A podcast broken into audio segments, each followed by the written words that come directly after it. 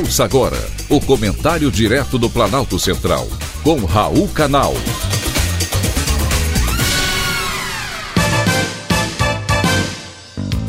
Queridos ouvintes e atentos escutantes, assunto de hoje: pastel com caldo de cana. Quem não gosta de um pastel com caldo de cana?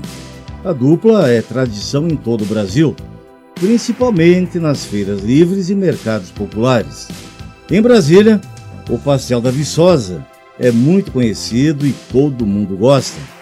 Mas o que nem todos sabem é que a massa do pastel está diretamente ligada à presença de imigrantes japoneses em São Paulo por volta dos anos de 1940.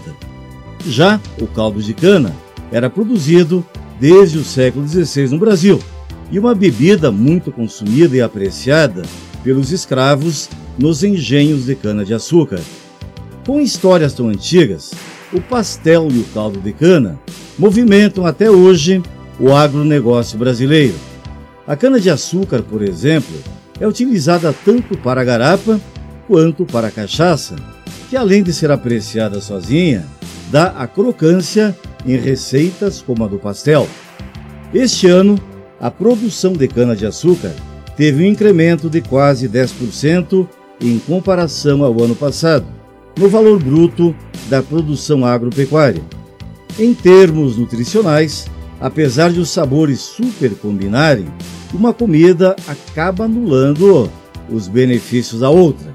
O pastel, por ser frito, estimula a produção de radicais livres, que geram substâncias tóxicas em nosso organismo, enquanto a garapa tem função antioxidante. Mas quem liga para isso? A dupla caldo de cana e pastel é uma das melhores comidas que existe e vale por uma refeição. Um pastel de 100 gramas, dependendo do recheio, pode ter de 200 a 500 calorias. Já um copo de 250 ml de caldo de cana tem 125 calorias. Você até pode trocar o almoço pelo pastelzinho da feira com o famoso caldo de cana. Alimenta e é gostoso, mas apesar de ser saborosa, a substituição feita com frequência, com certeza, não será recomendada pelo seu nutricionista. Foi um privilégio ter conversado com você.